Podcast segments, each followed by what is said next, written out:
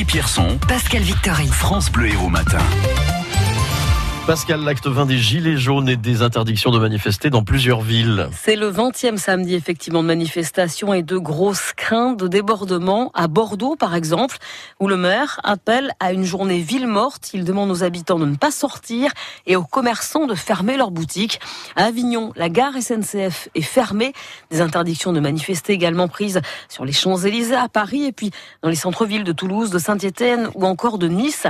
À Nice, ou hier, le procureur de la République est donc revenu sur la première version des circonstances de l'accident de Geneviève Leguet, cette militante d'attaque de 73 ans qui a été blessée à la tête après être tombée. Jean-Michel Prêtre, le procureur de la République de Nice, a reconnu qu'elle avait été bousculée par un policier fonctionnaire de police a été entendu. Les images, en tout cas les images avec leur ralenti très fort et leur grossissement très fort, lui ont été présentées et il a dû, j'allais dire comme nous tous, se rendre à l'évidence et constater avec nous qu'il euh, avait directement touché du bras Madame Leguet, qui a provoqué la chute et donc les blessures. Et donc j'ai décidé d'ouvrir une information judiciaire pour des faits qui sont qualifiés violence volontaire ayant entraîné une incapacité de travail de plus de 8 jours, avec cette circonstance que ces violences ont été commises par un détenteur de l'autorité publique. Pour cet acte 20 des Gilets jaunes, manifestation prévue à Montpellier cet après-midi et ce sera sans Alex, ce gilet jaune de la première heure qui était sur le péage de Bessan et pourtant toujours impliqué dans le mouvement mais différemment. Vu qu'au niveau de la loi, on n'a pas le droit de faire des collectes d'argent, donc on a essayé de contourner un peu. Et euh, maintenant, on fait que les familles qui ont des personnes incarcérées, pour qu'ils puissent leur envoyer de l'argent, eh bien, on les soulage. On leur ramène de la nourriture, on fait des petites collectes entre nous. Personnellement, moi, je dirais que le mouvement dans l'ombre est beaucoup plus grand, beaucoup plus fort. C'est un peu comme l'histoire du l'iceberg. On voit la pointe et on voit de temps en temps qu'un gilet jaune dans un rond-point, dans un péage. Ce que les gilets jaunes ont ramené, en France, c'est la fraternité. Et cette fraternité, elle est là et elle reste, elle est consistante. Au début, comme tout le monde, j'étais critique. Je me disais, ouais, ça va durer un moment, et puis voilà. Mais non, il y a des amitiés qui se sont formées. On retrouve des, gens qui, qui vont dans le même sens que notre président essaye de faire, dénigrer le mouvement. Il a exactement l'effet inverse. Le risque d'incendie est important en raison de la sécheresse. Et principalement, enfin en tout cas dans notre département. Hein. D'ailleurs, hier, trois incendies ont mobilisé près de 200 pompiers. Le plus important, c'était à Aigues-Vives, dans le Minervois. Il a occupé les pompiers toute l'après-midi. Un feu de pinède. Au total, 30 hectares brûlés, 3 hectares détruits à Cazodarne, près de Saint-Chinian, 4 à Rosis, où il a fallu l'intervention partout des Canadaires. Les pompiers appellent donc à la vigilance et la préfecture hein, qui interdit les brûlés brûlage de végétaux jusqu'au 15 avril. Une policière renversée par une voiture, c'était hier à Montpellier, elle était touchée à la tête. Son pronostic vital n'est pas engagé. Cette policière lyonnaise participait à une opération avec des collègues dans le quartier Malbosque. Elle a été fauchée par une voiture avec deux individus à bord qui fuyaient. L'un d'eux a été arrêté à Saint-Georges-d'Orc hier soir.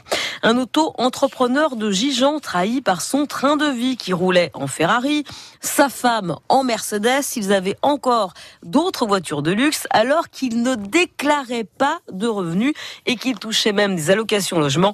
En fait, ce couvreur faisait du black qui lui rapportait gros 1 million d'euros sur la période de 2015 à maintenant. Lui, sa femme et son fils ont été mis en examen pour travail illégal, fraude sociale et blanchiment. Les députés britanniques ont rejeté encore une fois l'accord de sortie de l'Union européenne proposé par Theresa May. On s'achemine visiblement vers une sortie sans accord. France Bleu Héros, 8h34, la ville de Sète rendra hommage à Agnès Varda mardi la plus sétoise des cinéastes français, décédée hier à l'âge de 90 ans. Agnès Varda, qui a tourné plusieurs films à 7. Son premier, c'était Les Pêcheurs de la Pointe Courte. Agnès Varda qui disait, je n'ai pas adopté 7, c'est 7 qui m'a adopté. Invité d'honneur des fêtes de la Saint-Louis il y a deux ans et du festival hein, du cinéma de 7, le Sunset Festival. Son directeur, Laurent Mesguiche. C'est assez drôle parce que je me souviens, après avoir eu l'accord euh, de la, de la ville d'Agnès à, 7, dans, dans, dans, les, dans, dans l'heure qui a suivi, euh, on a eu euh, JR qui s'est annoncé, puis ensuite Tia Casta, et puis ensuite euh, Garel, et, pour finir Jean-Claude Carrière. C'est assez amusant, et tout d'un coup, en, en l'espace d'une heure, on, on, a une encyclopédie du cinéma qui, qui se déroule sous vos yeux. C'était grâce à elle, ça Et c'était oui, le simple fait qu'elle qu'elle dise oui. Moi, elle m'a marqué en tout cas. Personne, je, je me rappelle quand elle, est, quand elle est arrivée à la gare, je suis allé la chercher.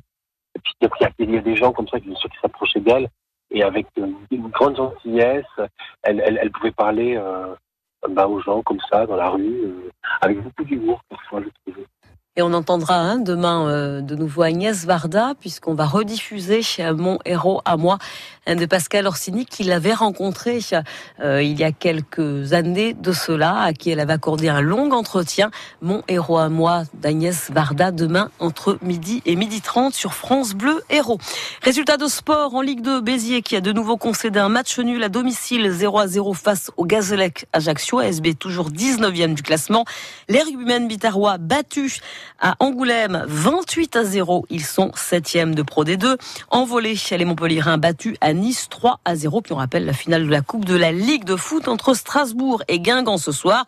C'est donc pour ça que le match Montpellier-Guingamp se jouera mercredi à la Mosson.